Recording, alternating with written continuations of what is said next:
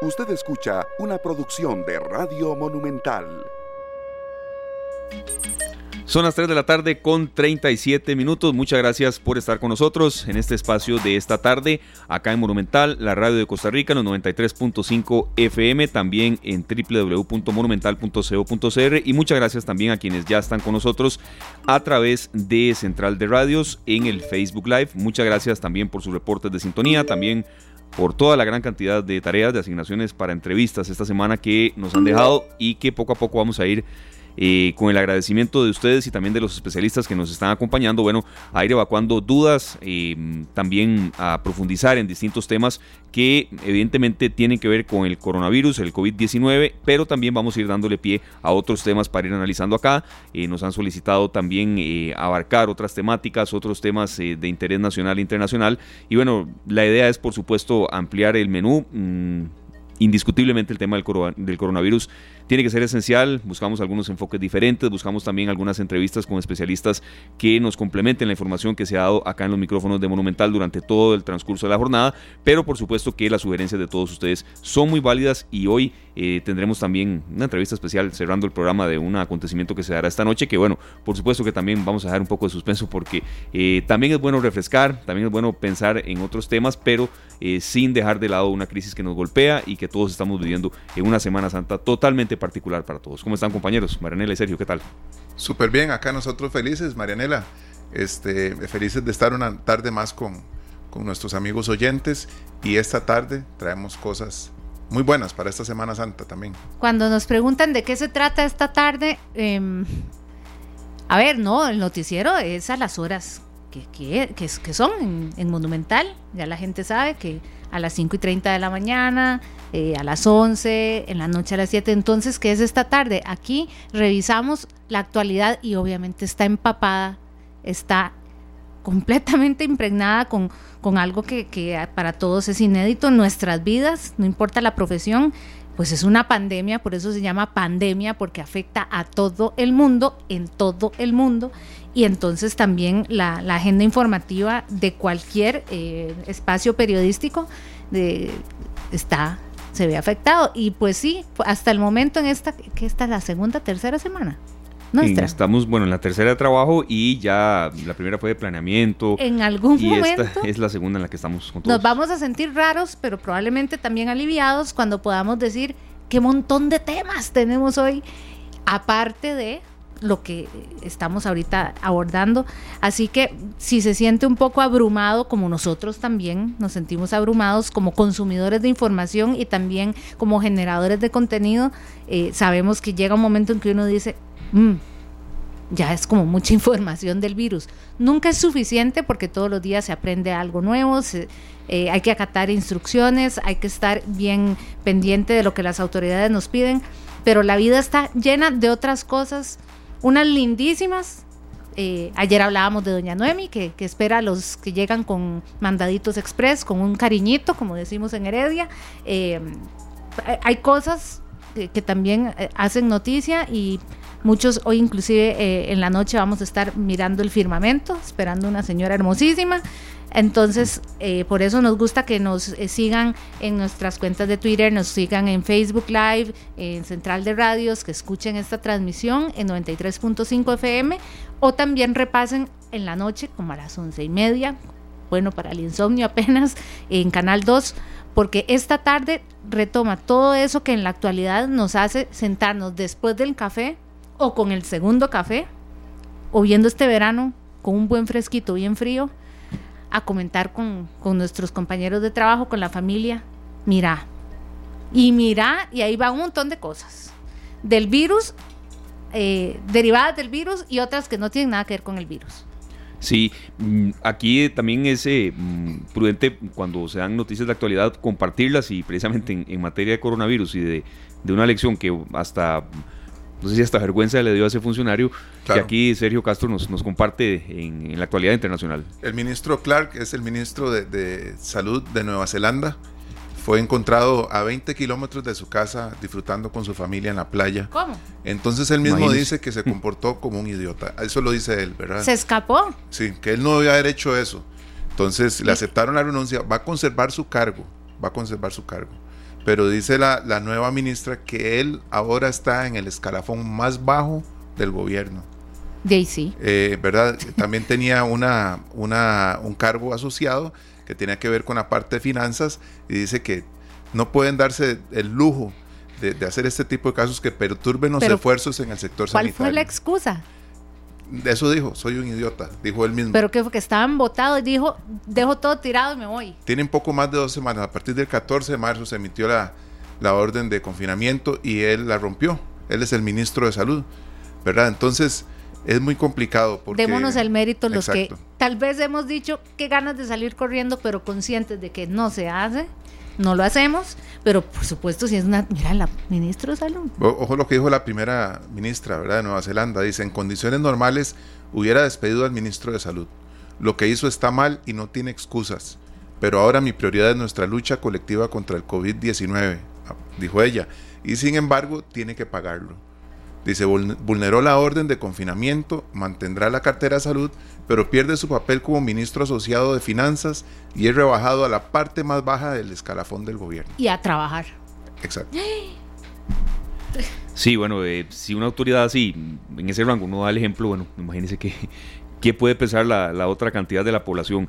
Eh, desmenuzando un poco los datos antes de ingresar con nuestro bloque ya de invitados, eh, es muy satisfactorio, Marianela, ver el, el tema de los recuperados, ¿verdad? Que ascienden a 24. Hoy escuchábamos dos testimonios muy valiosos y también mensajes eh, muy contundentes de los dos, de, de hacer caso, de contener eh, el tema de las medidas preventivas, pero también de que, de que es un aislamiento mm, en el que la paciencia es vital y también el apoyo familiar, el apoyo de las autoridades de salud, que incluso una de las dos eh, mencionaba que la que tenía el nombre pues ficticio María decía que la habían La llamado hasta tres, cuatro veces las autoridades de salud y- por día. Y bueno, sentían como que estaban em- amparadas y ver que ya la cantidad de recuperados es 24 y eso mm, alienta a seguir adelante, a cumplir las medidas, a ver esta, este silencio que mm, por lo menos en la zona donde yo vivo y gente que me ha comentado también si ahora sí se está viviendo como que las calles están realmente vacías.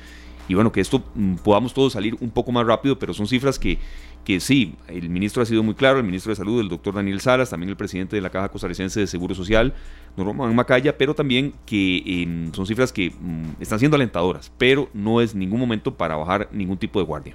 Y dije, fue María, creo, la que dijo eh, cómo se sintió. Dijo, esto no es jugando. O sea, Sí, yo. claro. eh, Porque además las escuchamos con buen ánimo, las escuchamos eh, entusiastas y, y llamando al resto de la, pobla- de la población a hacer caso, pero eh, creo que fue María la que hablaba de una fiebre terrible, ¿verdad? Entonces, de repente uno ve eh, a Tom Hanks como tan fresco, como que, como que no le pasó nada, ¿verdad? A él y Claro. a la esposa, y, y uno ve casos que pareciera que lo llevaron muy como que el virus fue menos cruel, no Bueno. sé, los síntomas no fueron tan duros, pero Bueno, habría que ver en qué momento sale la, la luz pública también, porque tal Ah, vez sí. pasó días muy complicados. Eh, decía doña María también que lo que más eh, asombrada lo tenía, la tenía era que también le habían dado incluso los teléfonos personales de estos funcionarios, por si ella sentía algo. exacto, alguna eh, necesidad a- alguna necesidad y a la hora que fuese. que, que pueda disponer de ellos, de, sus- de sus servicios. Y bueno, esperemos que eh, el, el- el aumento de casos mm, siga siendo, pues evidentemente se va a seguir presentando, pero que eh, la curva de ascenso, como, como lo han explicado, y la vamos también, achatando. ¿eh? sí, sea, sea, eh, de esa manera. Evidentemente vamos a llegar a los, a los 500 casos, uno no, no puede mentir ni mucho menos. Muchas gracias también para Sergio Rodríguez Monje, Sergio Rodrigo Monje Casasola y Margot, que nos dan ya sus mensajes eh, de eh, bienvenida al programa y bienvenidos ustedes más bien a los que nos están ya dando incluso también algunas sugerencias de temas, pero que ese, ese crecimiento de casos eh, pues sea lo más sostenido posible. Ese es el llamado que tenemos que hacer y aunque nos pidan que cambiemos y variemos en ocasiones los temas, lo vamos a hacer, pero es un llamado esencial en estos momentos, María, en la que no, no se puede obviar, no se puede dejar de Yo sé que la gente insistir. entiende. En el Es fondo que, sí, claro. que sí. además, eh, imagínense si hasta, si quisiéramos hablar de espectáculos, hasta las grandes películas que se iban a estrenar en esta temporada, yo estaba esperando en abril al 007. ¿Qué, qué crees? ¿Eh? Me toca esperar. Sí. Este, todos, todos los ambientes, todos los ámbitos del quehacer humano, eh, economía, cultura, deporte, absolutamente se vio modificado. Estamos aprendiendo qué significa pandemia. Entonces, claro, eh, a uno, uno, uno, se quiere desconectar y, nosotros aquí, este, sí, ¿verdad? Sí hablamos de otras cosas. Bueno, ahora yo le pregunté una receta a Sergio ahí, le, que, porque se me, se me, antojó hacer, eh, que qué rico hacer agua de sapo en la casa con este calor.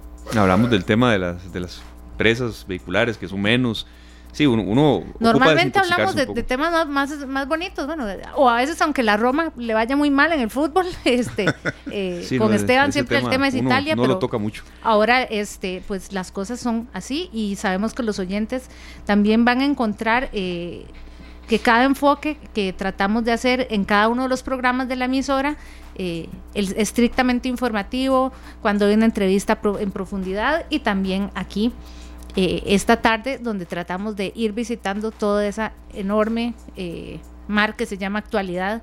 Y pues sí.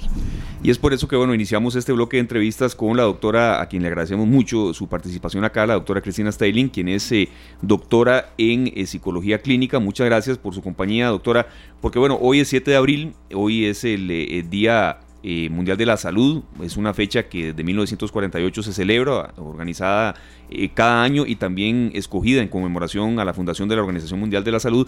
Y bueno, el tema de la salud mental em, evidentemente tiene un bagaje especial para estos días, doctora, porque son semanas diferentes totalmente, han sido fines de semana en los que prácticamente no se puede Mm, salir de casa bajo excepciones, una Semana Santa muy particular. Y bueno, mm, ¿qué mensaje mm, desde ustedes, desde la trinchera de especialistas en salud mental, pues pueden brindar para reforzar eh, la paciencia, pero también acatar medidas que, que para todos eh, son indispensables para poder vencer esta pandemia cuanto antes y que la vida de todos retorne lentamente a la normalidad? Muchas gracias por su compañía, eh, doña Cristina. Adelante. Bueno, muchísimas gracias por el espacio y pues estamos en un momento en lo que yo comparo como con la Semana Santa de hace 40 años, ¿verdad? De hace 40 años, solo que ahora tenemos otras herramientas, ¿verdad? Diferentes para hacerle frente. En realidad hay una serie de recomendaciones que me gustaría darles, ¿verdad? Ahora que estamos todos en la casa, para sobrellevar mejor este cambio, ¿verdad? Porque es un cambio importante en las rutinas de todos y sobre todo la ansiedad que se genera de esta imposibilidad de salir, ¿verdad? Y el peligro inminente que está de no acatar las recomendaciones, no solo para nosotros, sino para las otras personas, ¿verdad? Porque todos estamos juntos en esto. En realidad, bueno, las recomendaciones van muy importantes, establezcamos una rutina, estas son nuevas rutinas, ¿verdad? Una nueva rutina y apegarnos a ella. ¿Por qué? Porque la estructura nos va a dar un sentido de seguridad y nos va a aliviar la incertidumbre, ¿verdad? hacer las mismas tareas a las mismas horas y sobre todo considerar que ninguna tarea, por más pequeña que nos parezca, es insignificante. Cada cosa que hacemos es importante.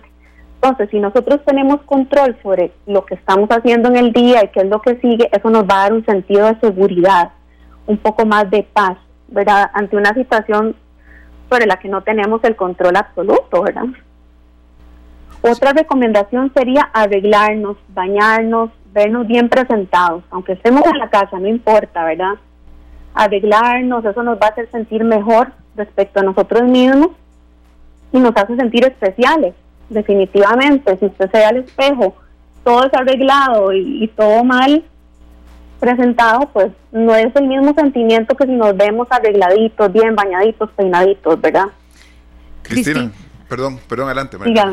No, este, creo que eh, tal vez, Cristina, a la hora de pasar tanto tiempo en un solo espacio o con, con esas rutinas, las que nos gustaban, si teníamos rutinas que nos gustaban mucho y ahora estamos privados de ellas, bueno, eh, pues sí, apreciamos lo que, lo que hacíamos. Eh, de repente ahora la oficina, el trabajo, los compañeros de trabajo no parecen, de, tal vez ya está hacen falta, ¿verdad? Y, pero también para muchas personas, ahora que hablamos del Día Mundial de la Salud, Tal vez muchos físicamente digan, mira, yo físicamente estoy bien y chequeos eh, anuales y todo esto estoy bien, pero ¿por qué me siento raro?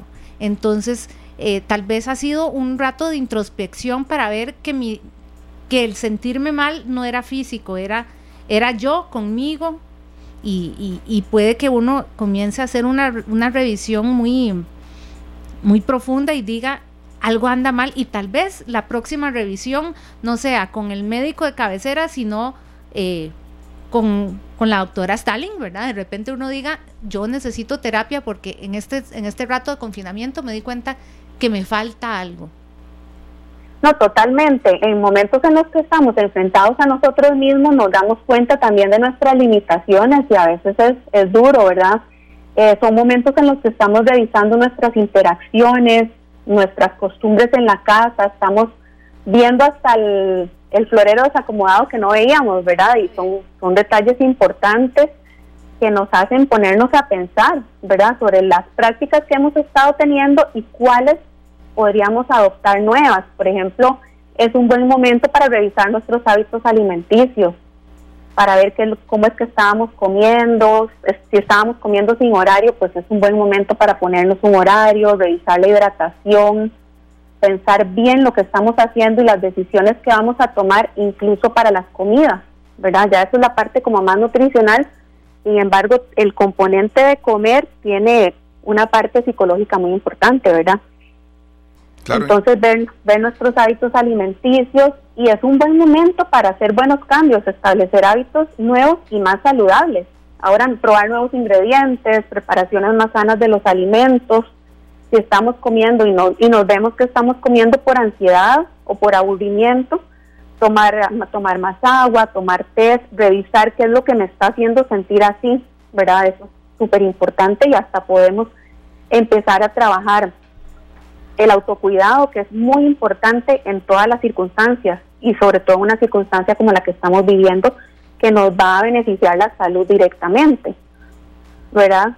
Otra cosa importante, ahora hay gimnasios que están ofreciendo rutinas online y retos y todo este tipo de, ¿verdad?, de, opciones eh, que se pueden hacer en casa con un, con un teléfono nada más, una computadora o un iPad, usted se pone a hacer ejercicios y son rutinas algunas de 20 minutos, de 40 minutos. Otra opción es salir a caminar, sacar a pasear al perrito. Yo creo que los perritos están muy felices desde que estamos aquí en, en la casa, ¿verdad? Porque pasean más, se les dedica más tiempo también para también tocar un perrito, socializar con animalitos. Está comprobado que sube la oxitocina, que es una hormona, la hormona del amor, ¿verdad? Y eso nos hace sentir mejor definitivamente a nivel a nivel psicológico. Claro. Ahora, perdón, Cristina, me, comentaba eh, Marianela acerca de la aguasapo, de este refresco, ¿verdad? Que se hace en el, en el Caribe. Para mucha ah, gente, pues es algo raro oír ese nombre porque tal vez no lo conoce. Se le conoce como hiel también.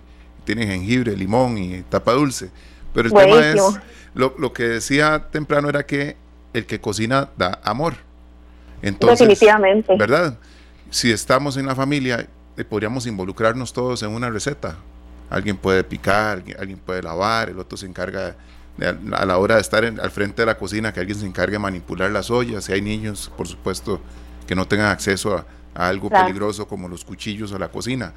Pero sí, eh, es un buen momento para reunir a la familia en torno a la cocina, en torno a todo esto que es, es algo maravilloso y creo que se pueden lograr muchas cosas positivas. Claro, eh, probar recetas, hacer, hacer nuevas preparaciones y es importante con, con los chicos, con los hijos, ponerlos a tener funciones dentro del hogar, porque también están haciendo escuela en línea y todo el tema, pero es importante que ellos se sientan parte del proceso, que se sientan unidos con los padres y también útiles, ¿verdad? Que son necesarios. Entonces, sí, como decir, que, usted manipule las ollas, usted lava los trazos, usted los seca, o que le, que le pasen a un ingrediente, ¿verdad? Bueno, páseme, páseme la cebolla, páseme el chile, bueno, páseme todos los ingredientes y ahí vamos, o ayúdame a mezclar esto, ¿verdad? Así que no involucre cuchillos o fuego, porque sí, definitivamente hay que, hay que prevenir, ¿verdad? Pero sí, es un buen momento. Y para sentarse en la mesa después a comer, porque muchas veces por la vida tan agitada que llevamos, tenemos diferentes horarios, ¿verdad? De, trabajo, de estudios, y a veces no nos sentamos a la mesa sino una vez por semana o, un tiempo de comida. Entonces es un buen momento como para sentarnos en la mesa, conversar sobre nuestros sentimientos, cómo lo estás llevando vos, cómo la estás pasando, ¿verdad? O temas libres, cosas que nos gusta hacer, cosas que hemos pensado, cosas que quisiéramos eh, cambiar. Doctora, yo quería, Sí, yo quería consultarle un poco con respecto al tema del manejo de la ansiedad y de estarse informando todo el día o desinformándose.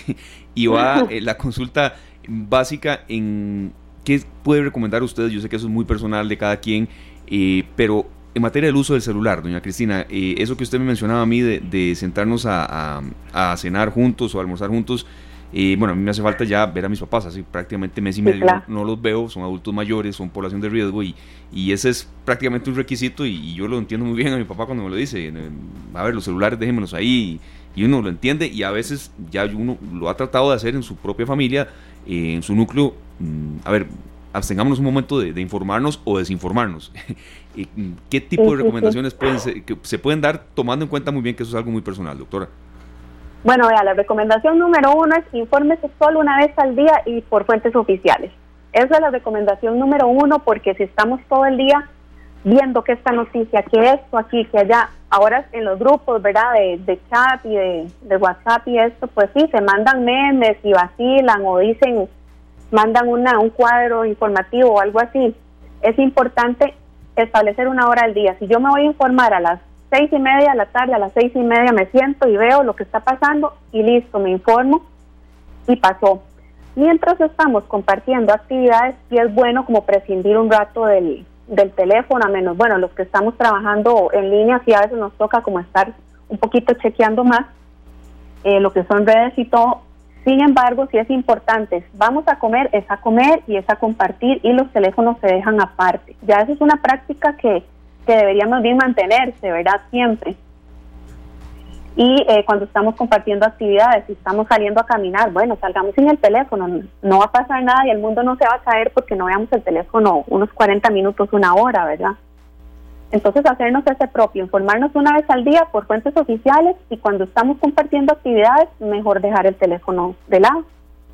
Cristina, muchísimas gracias porque creo que aunque nos lo repitan que que uno tiene que dosificarse para todo, es que nunca, por más que alguien tuviera tantas vacaciones acumuladas, nunca hemos tenido tanto tiempo con nosotros mismos a la fuerza o no. Muchas veces tenemos que entender, bueno, esto no son vacaciones, esto fue una situación eh, de emergencia, sigue siendo una emergencia nacional, pero aquí una de, de nuestros oyentes eh, nos escribe en el Facebook Live que que se sorprende de, que ahora se siente que normalmente ha estado bien consigo misma viviendo ella sola, pero que ahora anda llorona. Y hay días y, y, bueno, y esto que nos ha pasado a todos, que uno sale, hace un mandado y regresa y siente que le pica la nariz o por X razón estornuda y uno se imagina 50 mil cosas. Es el momento de tenernos paciencia nosotros mismos, ¿verdad? Entonces, eh, en el Día Mundial de la Salud tal vez eh, si nos deja un último consejo para que, aparte de que el lavado de manos, la distancia, todo esto, eh, algo para la salud del yo, de cada uno, ese yo interno que a veces olvidamos chequear. Bueno, vea, algo muy importante es démonos el chance de sentir, de sentir y abrazar nuestros sentimientos, porque muchas veces tratamos de ser más fuertes de la cuenta o negar lo que sentimos y no está mal sentirnos mal a veces, sobre todo reconocernos, reconocerlo, perdón. Esto nos va a ayudar a conocernos mejor, aceptar nuestros sentimientos y a que nuestros sentimientos no nos traicionen, a no tener estallidos de ira, estallidos de que me pongo a llorar y no sé, no me puedo controlar, no sé ni por qué, ¿verdad? Estamos en momentos de tensión, por supuesto, hay temor en el ambiente, hay incertidumbre. Entonces, si tenemos control sobre nuestros sentimientos, eso nos va a dar muchísima más estabilidad emocional.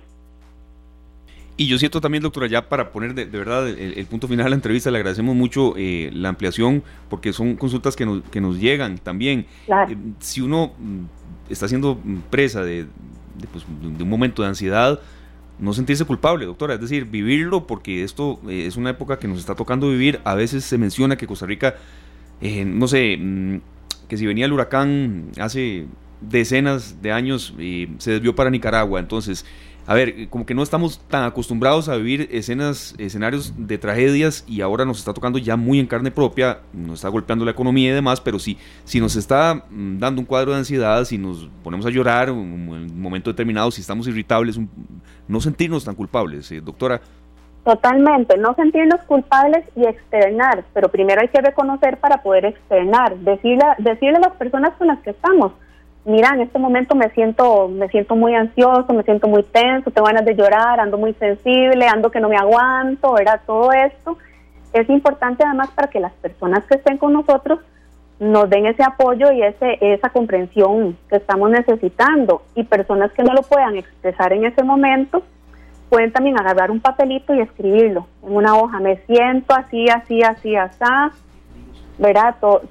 Comentar toda la situación y después quemar la hojita. Eso es una buena herramienta que podemos usar.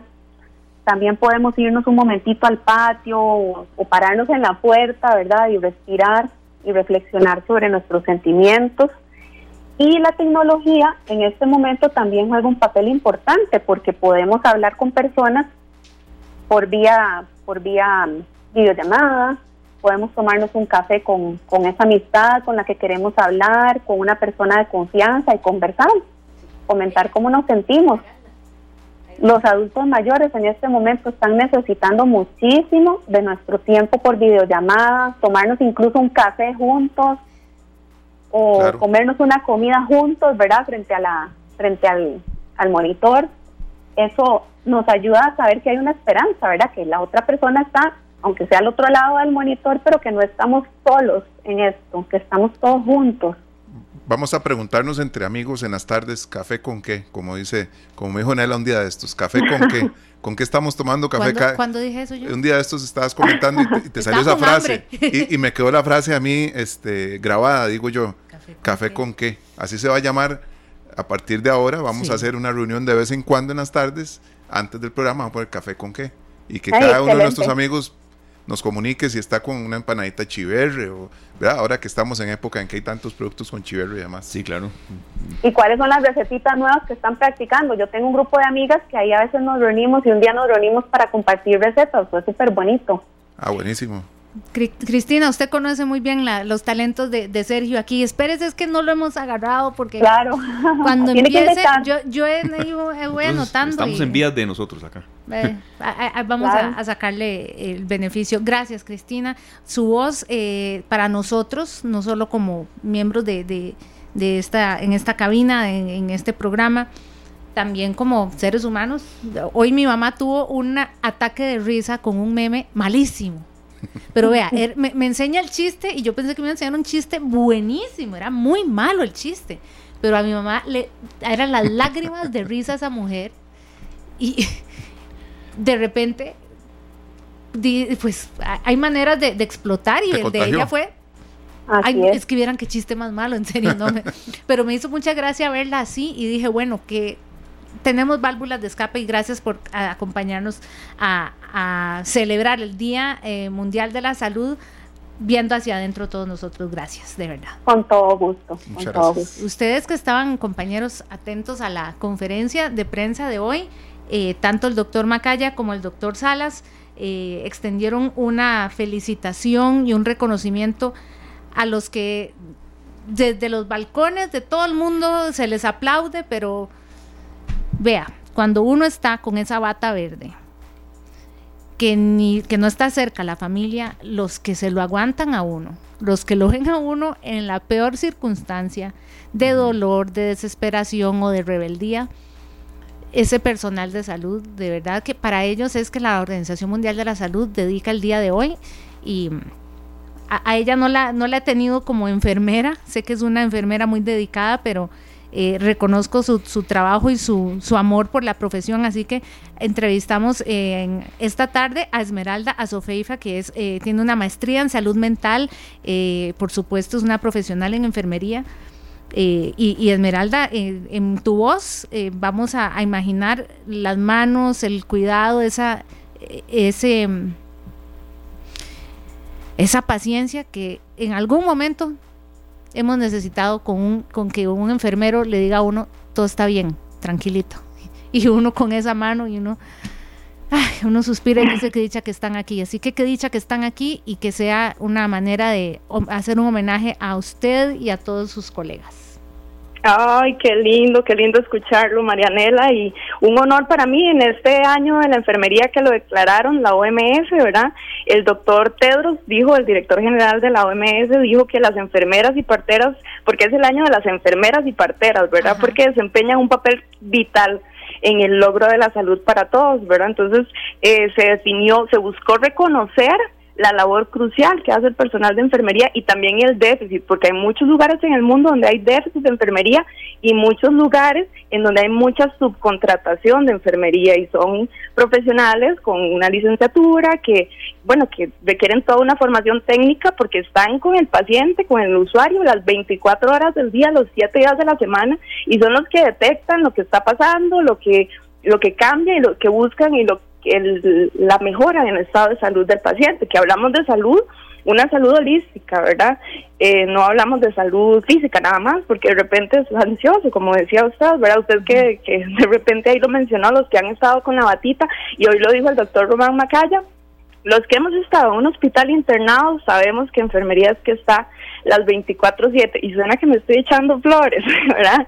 Le echo flores a todos los los compañeros, ¿verdad? Que porque muchas veces se nos dice que, bueno, enfermería, ah, los que ponen inyecciones, ¿verdad? Vacunas, pero se hace mucho más que eso. Enfermería tiene todo un método científico, ¿verdad? Sistemático para brindar una atención especializada. Este, no solo se trabaja en hospitales, se trabaja en empresas, en colegios, en escuelas, en compañías farmacéuticas, supervisión de calidad hospitalaria, prevención de infecciones, planeación en la compra de suministros de salud, eh, promoción y prevención de la enfermedad. Entonces, son muchísimas cosas que tal vez la gente no sabe y a veces uno quiere como visibilizar porque hacen un trabajo increíble y nosotros también recibimos mucho amor también en nuestro trabajo y agradecimiento de la gente directamente que ha estado ahí.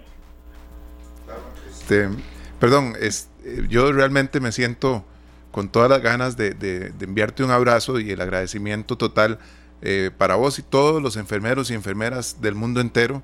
Hace poco tuve una situación muy cercana en donde vi el trabajo que ustedes realizan acá en el Blanco Cervantes, que tenía ahí que estarlo visitando, y yo le comenté a mis compañeros que ustedes son ángeles. La, forma en que ustedes tratan a los pacientes que están internados, incluso los que no están internados, que llegan a una cita de, de un día, ¿verdad?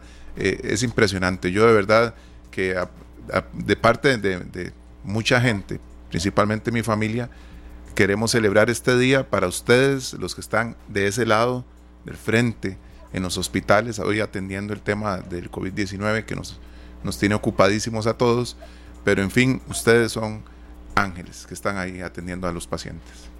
Pues me alegra muchísimo escuchar eso y, y, hay por todos lados enfermeras. Yo espero que todas las experiencias que tengan sean así de positivas porque hay enfermeras, hay especializaciones, por ejemplo, entonces hay especialización en salud mental, este, en ginecobstetricia, en salud laboral, en, en oncología, en pediatría, en maestría en quirúrgica eh, cuidados intensivos, que ahorita son las que han estado buscando muchísimo porque no hay las suficientes que se necesitan y, ahora con todo este tema se la importancia.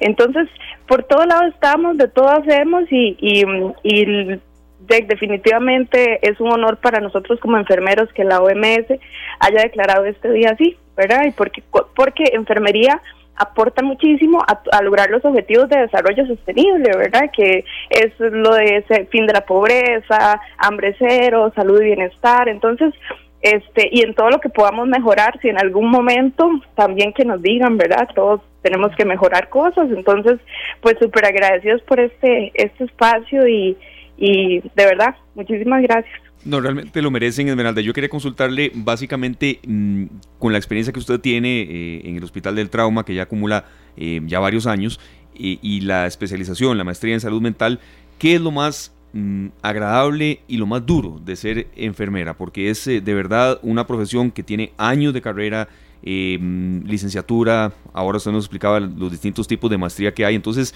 ¿qué es lo más duro y también lo más agradable de esa profesión que a diario ustedes desarrollan?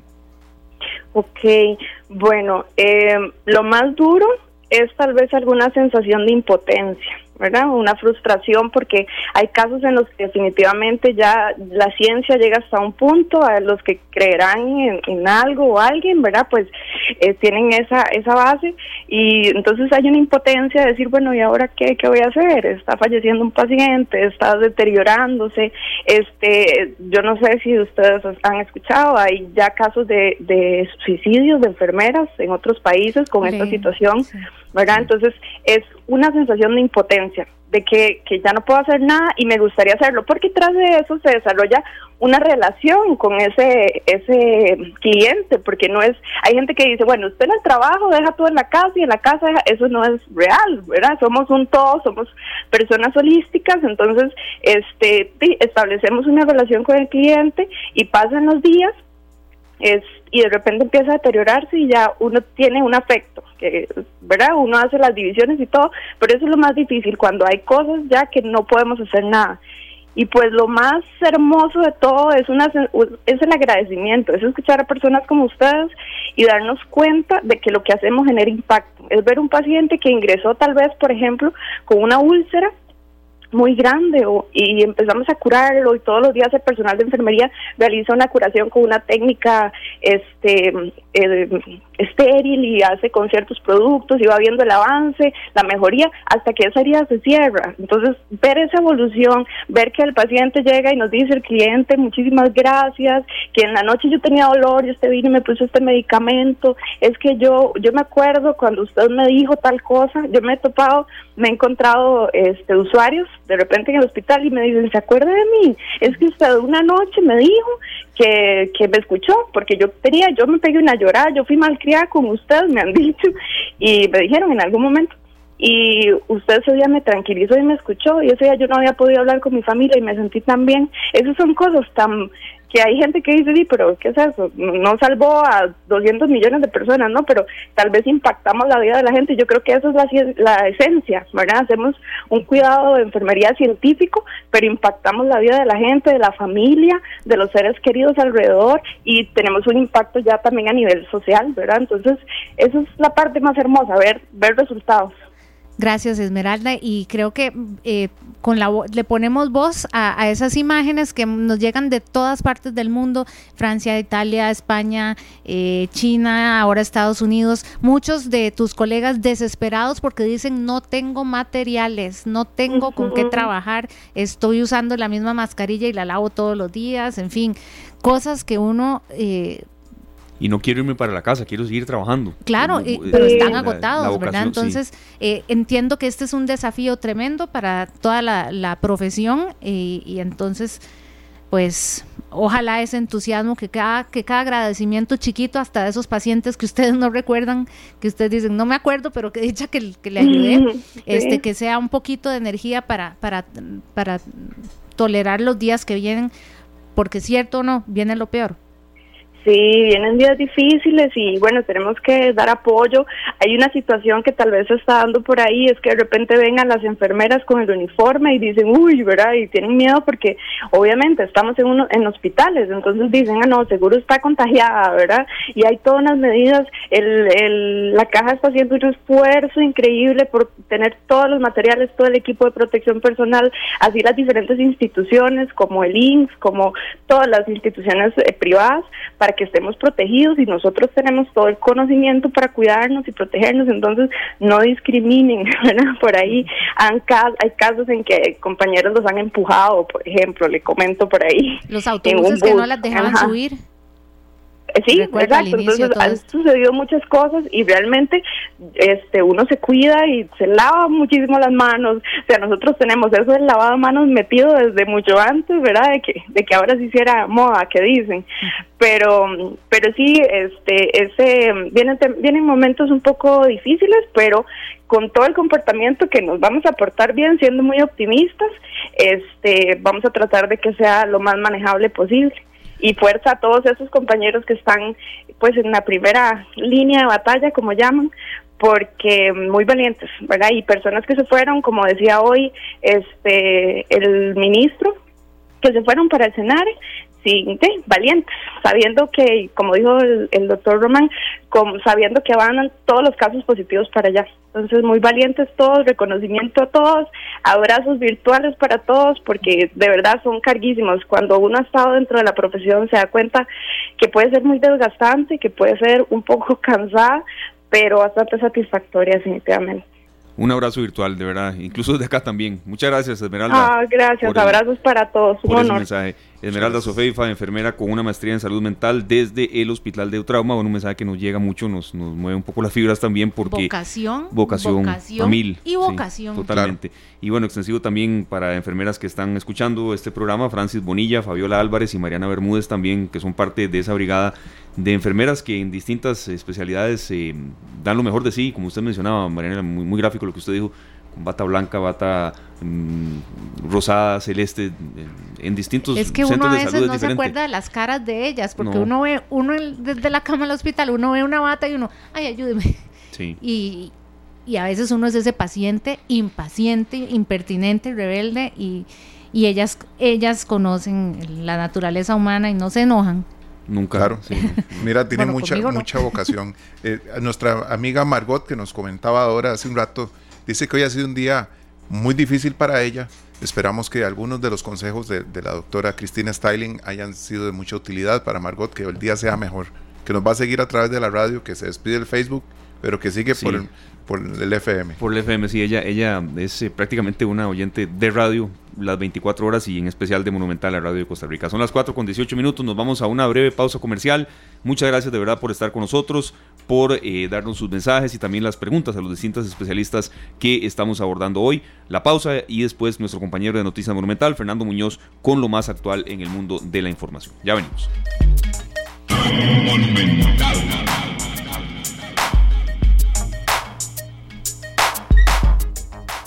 4 con 22, regresamos a esta tarde, el programa que Radio Monumental tiene para usted de 3 y 30 a 5 de la tarde, es decir, después de matices y antes de pelando el ojo. No estamos blanqueados, puro lujo. Y ya, ya nos estamos acostumbrando, sí, ya estamos agarrando el... Sí, yo creo que ya totalmente, ya, ya vamos eh, con cada vez con más ritmo. Y bueno, cuando son las, las 4 con 22 minutos, le damos el pase a nuestro compañero Fernando Muñoz, los eh, datos más el actualizados. Con las últimas eh, el, sí, el primero con las últimas. Y bueno, muchas gracias Fernando por estar con nosotros y por compartirnos lo más relevante en Costa Rica y el mundo. ¿Qué tal? Buenas tardes, Esteban, Sergio, Marianela, quienes sintonizan esta tarde. Eh, por supuesto que datos que ya conocemos, pero que siempre es importante recalcar.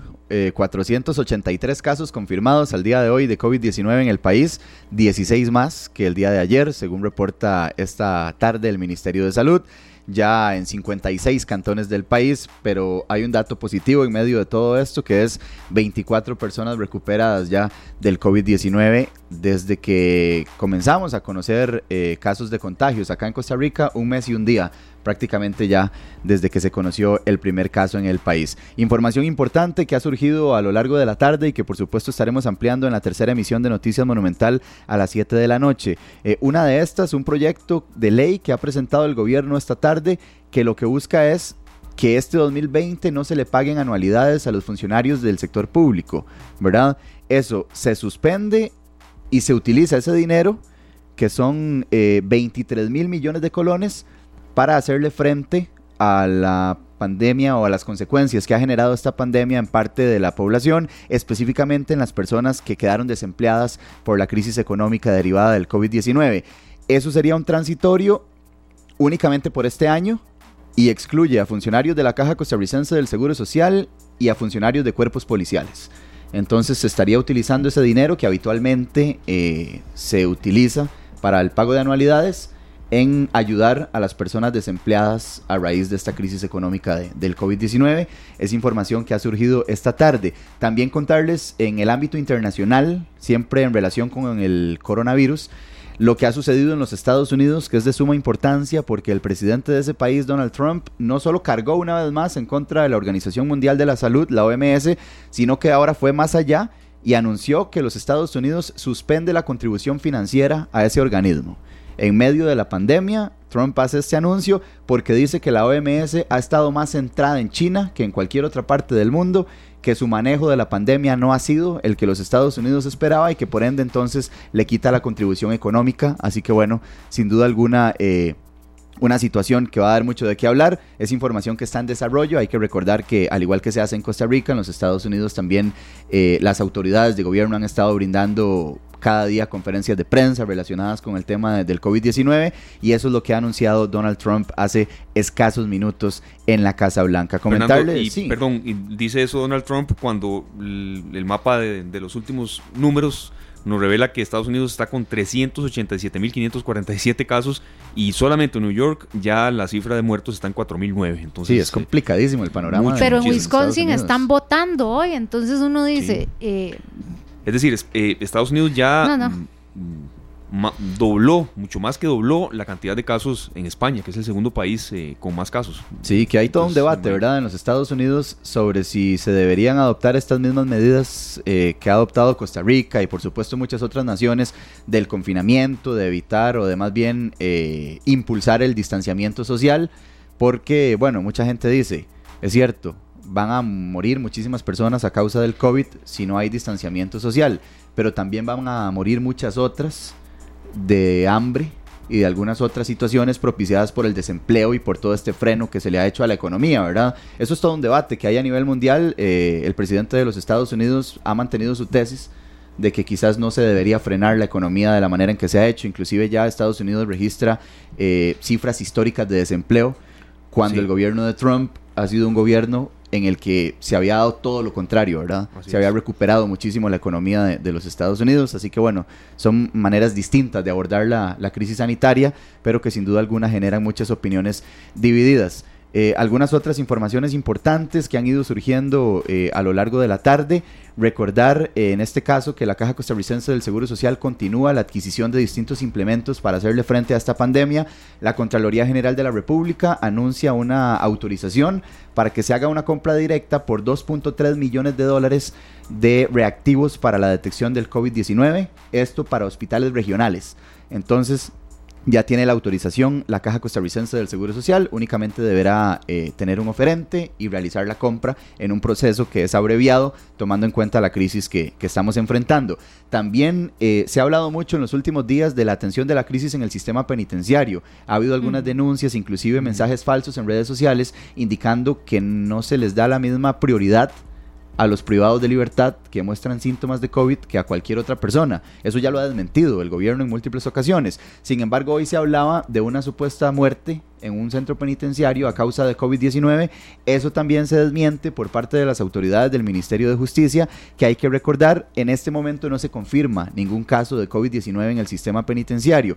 Inclusive las visitas a las cárceles continúan suspendidas eh, bueno, eso se va haciendo cada semana. Todas las semanas se revisa el avance de la pandemia y se toma la decisión de si se posterga o no la suspensión de las visitas. Lo que sí ha sucedido también y se ha dado a conocer esta tarde es que se van a modificar los horarios en que las personas pueden llevar encomiendas a los privados de libertad, porque esto ha estado generando también aglomeraciones en las afueras de, los centros penitenciarios y evidentemente esa tampoco es la intención.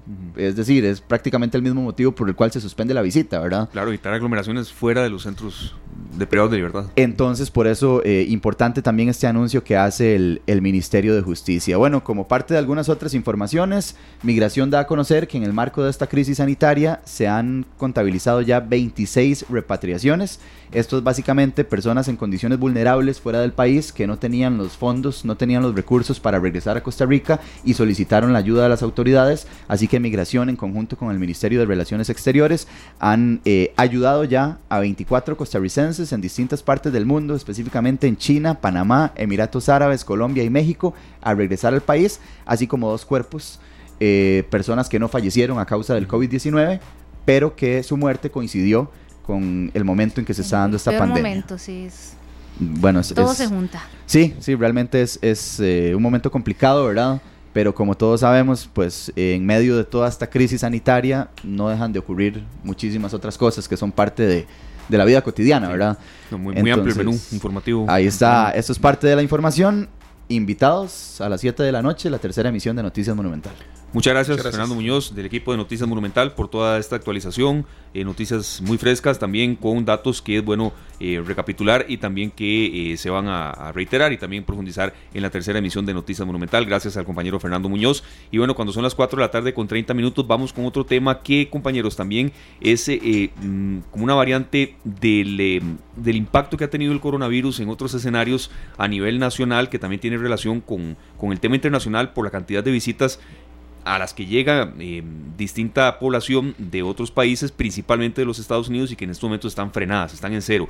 Es el turismo educativo y por eso le agradecemos mucho al director ejecutivo de la Fundación Neotrópica, don Bernardo Aguilar, que esté con nosotros primero para que, en, parte, don Bernardo, usando este, esta relación de palabras, que nos eduque en qué, consiste, en qué consiste esta clase de turismo y también qué tanto se ha visto afectado por esta pandemia que nadie se esperaba que que bueno, que nos tocara las puertas en este año y que tuviera este impacto tan negativo. Muchas gracias, don Bernardo. Buenas tardes, Esteban, ¿cómo está? Un gusto eh, poder atender la invitación de su programa y, te agradecemos mucho pues para poder informar sobre este tema. Eh, lo que usted decía, pues eh, es, es, es cierto, es un tipo de turismo que poco a poco se ha venido asentando, particularmente en Costa Rica, y por ponerlo eh, como una comparación que es fácil de entender para la gente, digamos que eh, al turismo le ha pasado un poco lo que pasó con el café, ¿no? Ha encontrado nichos especializados eh, de mayor valor agregado que asimismo ayudan a distribuir mejor los ingresos del mismo. Entre esos, por ejemplo, está el turismo de conferencias, es algo de lo que se habló mucho acá en Costa Rica cuando se comenzó a tener la construcción del Centro Internacional de Conferencias que tenemos ahora pues, eh, camino al Aeropuerto Internacional Juan Santa María. Asimismo, Costa Rica es bien conocido porque tiene entre 150 a 250 mil visitantes al año que vienen por turismo médico y eh, en, en, una época pues como en la que estamos es bueno recordar que una de las razones por las que existe el turismo médico es porque en Costa Rica tenemos no solamente un excelente equipo eh, médico y de funcionarios eh, en general de la medicina, como se ha demostrado pues, eh, en estos momentos de crisis en el país, sino que también eh, relativamente en términos comparativos, pues el precio de nuestros servicios médicos son bastante atractivos. Bien, asimismo, el nivel de, del capital humano de, de la población en términos de educación ha servido para que podamos atraer eh, este nicho del turismo educativo. Y aquí un poco tal vez podemos distinguir eh, lo que es el turismo educativo de lo que es eh, el estudiante internacional. Hay todo un contingente de casi 5 millones de estudiantes que cursan sus clases, sus posgrados en universidades en diferentes lugares del mundo y que no eh, son originarios del país en el cual están estudiando. Estos pues son los estudiantes que, que, hacen programas, eh, que te digo, por ejemplo, eh, provenientes de Japón, que van y estudian en una universidad estadounidense eh, y que hacen, por ejemplo, su maestría allí. Sin embargo, también en las universidades de estos países de la OECD, poco a poco se ha dado un movimiento porque los estudiantes tengan experiencia práctica que se adquiere en el campo. Y esa experiencia práctica eh, muchas veces la hacen en eh, países, eh, por ejemplo, de América Latina y de Europa, que son los, los, los dos destinos mayoritarios, en los cuales los estudiantes van y hacen por ejemplo, un bloque de un curso o hacen un curso especializado de campo y pues utilizan no solamente a instituciones como la nuestra, ONGs, sino también eh, utilizan a las universidades locales y asimismo pues este proceso permite encadenamientos con otros proveedores como por ejemplo los que son del sector de turismo educativo, perdón, de turismo rural comunitario para efectos de experiencias como visitas a granjas, eh, productoras de cacao orgánico y demás. Entonces, a ese es el nicho al que nos referimos cuando estamos hablando del turismo educativo. Don eh, Bernardo, perdón, eh, es que eh, usted nos, nos explica esto y uno dice, claro, Costa Rica es el aula ideal, soñada para profesionales e investigadores eh, de todo el planeta, porque uno es porque uno vive aquí, pero uno, uno no está consciente de lo, lo, único que significa, eh, lo, lo, increíble que es para, para cada uno de esos turistas turistas, digamos, estudiantes, turistas estudiantes, es venir a, investigar, a, palpar eh, en el propio lugar lo que ellos, lo que ellos están, lo que estaban aprendiendo en sus países de origen. Em, en este momento lo que pasa es que podríamos decir que la competencia de Costa Rica como aula de aprendizaje, todo está igual, todo está frenado alrededor del mundo. Em, ¿Hay alguna época en la que usted diga, bueno, viene la temporada alta para recuperarnos? ¿O hay, o, hay eh, o este turismo está repartido durante todo el año igual?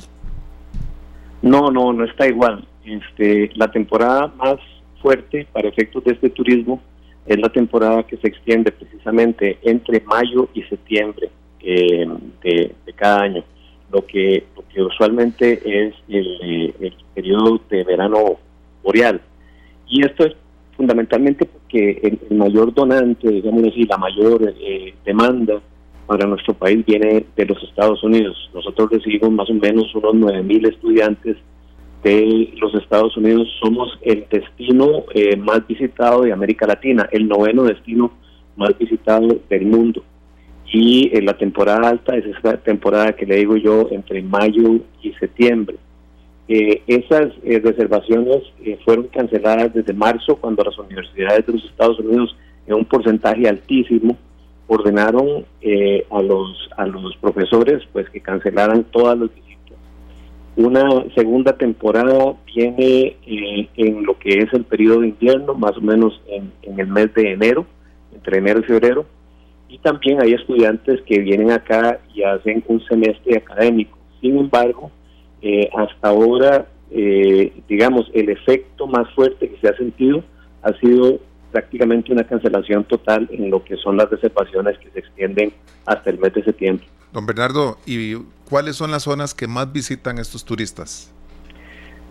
Eh, bueno, en realidad visitan todo el país. Eh, visitan eh, Guanacaste, visitan eh, el Caribe, visitan el Pacífico Central, pero yo, yo siento que las zonas en las cuales tienen un impacto económico más sensible son las zonas que se alimentan más del turismo rural comunitario y estas zonas en particular eh, son la zona eh, del Pacífico Sur, eh, la zona de Osa, la zona de Corredores y Golfito y la zona de San Carlos, la zona de, La Fortuna, eh, Arenal, cerca de Caño Negro, etcétera. Estas zonas son zonas que dependen mucho en términos de los proveedores de las conexiones, de los encadenamientos que se dan con organizaciones como la nuestra o con universidades para efectos de poder eh, tener eh, visitación y eh, generar ingresos económicos de sus emprendimientos.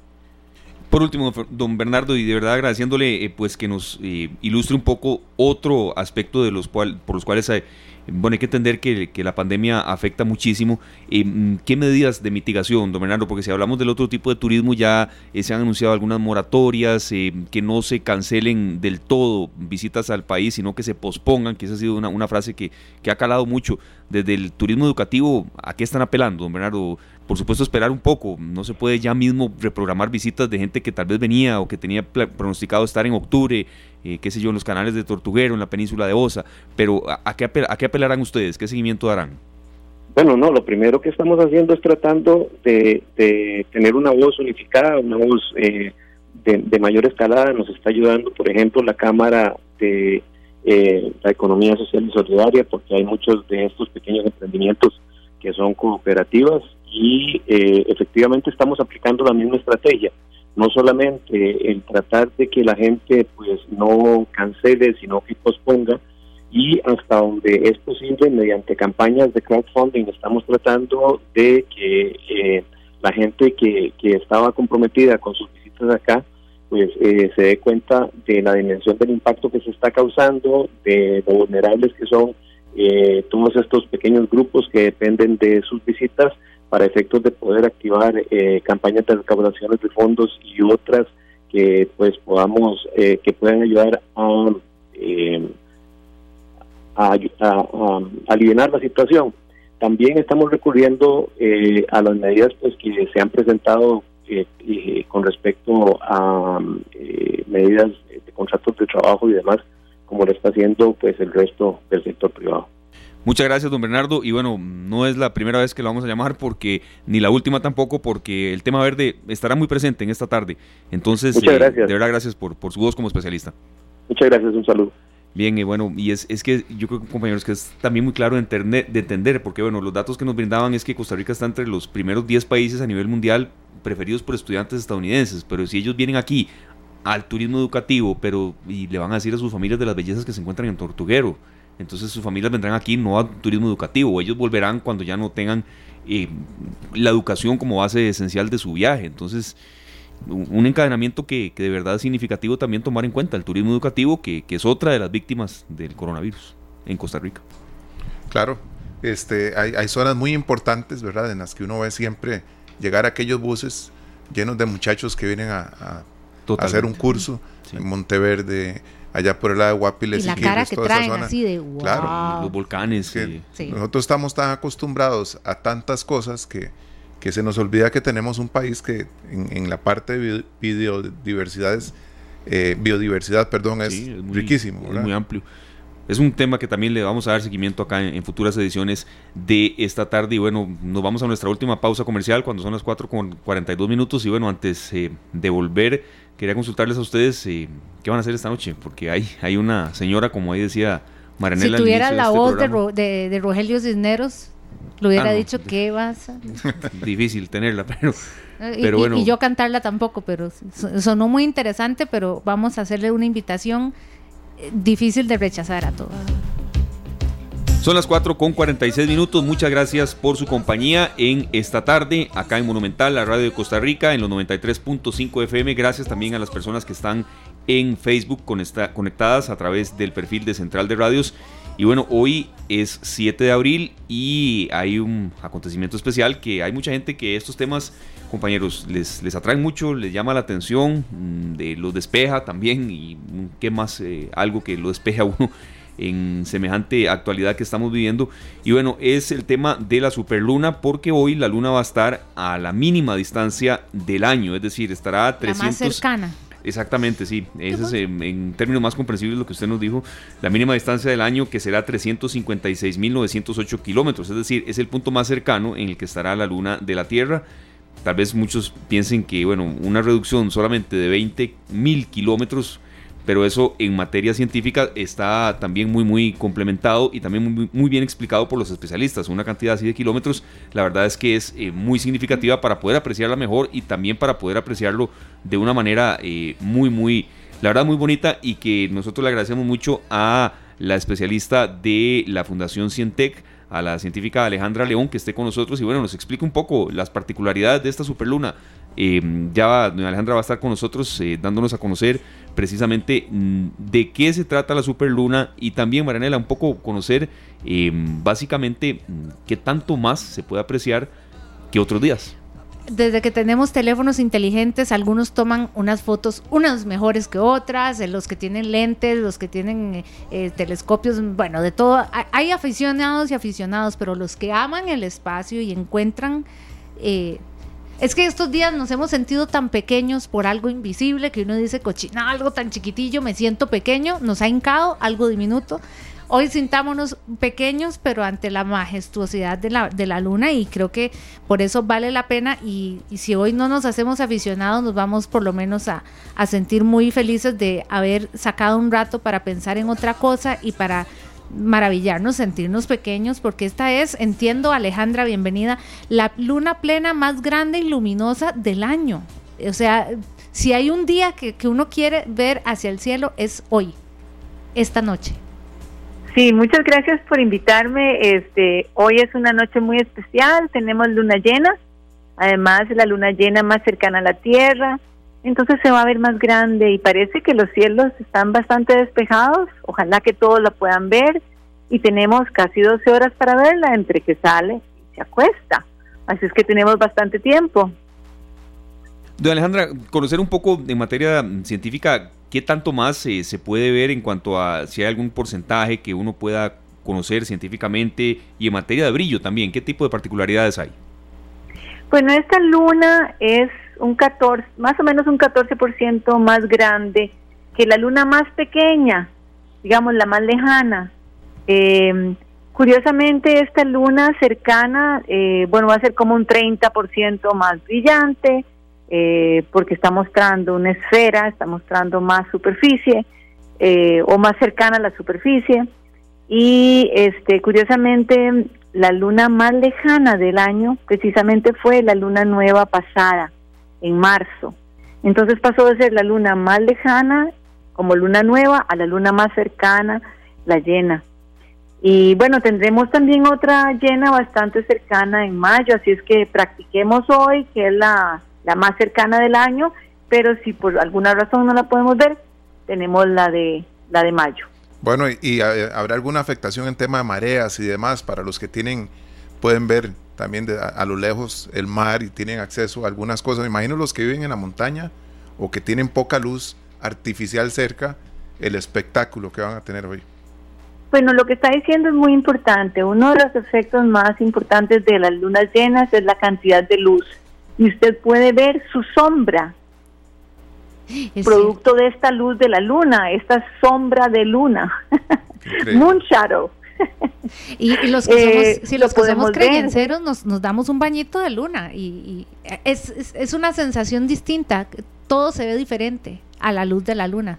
Claro que sí, es un momento donde muchos animales además se esconden porque son visibles, ¿verdad? Este, a nosotros que nos gusta la luna, eh, salimos a verla, pero otros se esconden. Eh, una cosita que quería comentarles es que la salida de la luna y cuando la luna se acuesta son momentos muy especiales porque podemos ver la figura dentro de la luna. Es eh, el conejo, lo llamamos. Eh, esto viene de mitología mesoamericana y china, eh, donde se imaginaron un conejo en la luna y es fácil de identificar las orejas del conejo. Pues este conejo en Costa Rica, cuando la luna sale, el conejo está paradito con las orejas para un lado, y cuando se acuesta está opuesto. Y eso visiblemente, digamos, a simple vista se puede ver eh, al, al salir la luna y al acostarse y darse cuenta de que nos está dando siempre la misma cara, porque la luna da la misma cara a la Tierra siempre. Nos está dando una una idea para actividad familiar hoy en la noche que puede que se convierta después en una tradición y, entonces, a simple vista se va a poder apreciar o tratar por lo menos uno de, encontrar la, figura del conejito. Si hay una figura eh, que son las regiones oscuras, que son los mares, lo que llamaron mares, eh, aunque no hay agua ahí, pero son las regiones oscuras volcánicas y uno puede imaginarse un conejito con las orejas, ahora muy bueno para la Pascua también, Ajá. y toda la tradición de la Pascua, el conejito con las orejas, es muy fácil de, identificar. Entonces las personas pueden ir y verlo, y verlo en un momento y en otro momento, y ver como siempre nos da la misma cara. Don Alejandra, yo quería consultarle porque, bueno, los datos que nos da es que pues, es 30% más brillante y sí, es un porcentaje significativo. Eh, ¿A qué hora es, eh, nos mencionaba usted que, bueno, tal vez una hora específica es difícil darla, pero eh, ¿en, qué franja horaria se puede ver, se puede apreciar mejor este, este espectáculo? Recordemos que la luna va a salir opuesta al sol. La luna, la luna llena siempre está opuesta al sol. El sol se acuesta, la luna se levanta. Entonces, poquito después de las seis, vamos a estar viendo la luna subir detrás de las montañas. Ese momento es muy especial si no está nublado para que la observemos. Eh, y a partir de entonces, ya hasta el amanecer, es una luna de patada larga, se acuesta hasta las 5 y 47 del día siguiente. Entonces también nos podríamos levantar muy temprano en la mañana para buscar la luna que se está acostando al oeste y verla como el conejo tiene las orejas para abajo. O sea, durante toda la noche eh, no creo que cambie mucho de, de brillosidad porque en realidad el momento más cercano pasó a mediodía eh, de hoy para nosotros en Costa Rica. Pero la luna no había salido, la luna sale hasta después de las seis. O alrededor de las 6 de la, de la noche. Así es que de 6 a casi de 6 a 6, de 6 de la, de la tarde a 6 de la mañana, tenemos la oportunidad de verla tanto salir como alta en el cielo como acostarse. Bueno, muchísimas gracias de verdad, doña Alejandra, porque eh, nos da una, digamos que una muy rápida clase de astronomía también, pero también eh, que seamos responsables de que la luna verla en casa, es decir, eh, en el patio, si acaso en la acera, pero no es un momento porque en, otras ocasiones la Fundación Cienteca hasta organiza giras y demás, evidentemente no es una época para ni siquiera pensar en eso, pero desde la casa podemos apreciar un momento diferente hoy. claro que sí. Y una sugerencia más, si la ven salir por el horizonte o acostarse cerca del horizonte, la van a ver muy, muy, muy grande. Y este es un efecto visual que se llama la ilusión lunar. Eh, les les eh, proponemos que cojan un rollo de papel, hagan un rollito y vean a través del rollito de papel y verán que la luna les cambia de tamaño, porque es un asunto de percepción. Entonces es un experimento muy fácil de hacer, solo se requiere un papel, tener la luna enfrente, cerca del horizonte. Eh, pruébenlo para que vean qué maravilloso como nuestro cerebro a veces nos engaña. Un millón de gracias, de verdad, eh, nos da la excusa perfecta. Si alguien no tenía excusa para quedarse en la casa, por favor, vea todo lo que puede. Y de 6 a 6, además, este, porque de por sí nada tenemos que hacer en la calle. Nada, tiene que andar haciendo nadie en la calle. No, llamado muy responsable que ha hecho la eh, señora Alejandra León, directora ejecutiva de la Fundación Cientec. Y de verdad, muchas gracias, doña Alejandra. Ahí estaremos más adelante también pues contactándola para saber qué otro tipo de, eventos Cuando de este tipo todo esto pase, se pueden dar. Los cursos tan, tan chivas que tienen ellos. Cientec siempre tiene cosas muy lindas. Muchas gracias, doña Alejandra. Muchas gracias.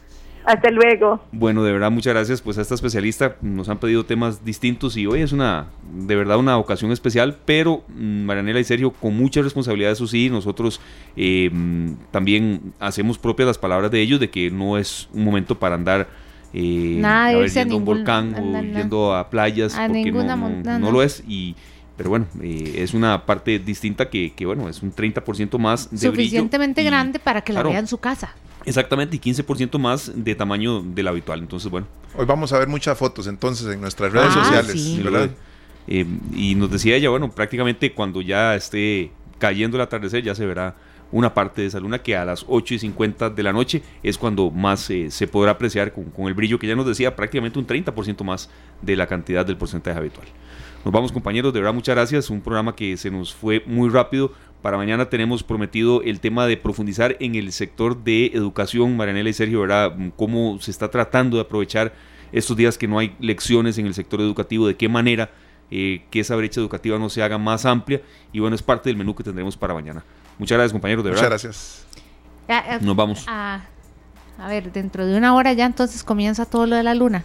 Aproximadamente, así se está consultando mucho y en una hora. Tres minutos, la restricción ni se le ocurra ni se les ocurra andar en la calle. Nos vamos con música. Nos vamos y que tengan de verdad una feliz tarde, pelando el ojo a las 5 en punto y a las 7 la tercera entrega de Noticias Monumento.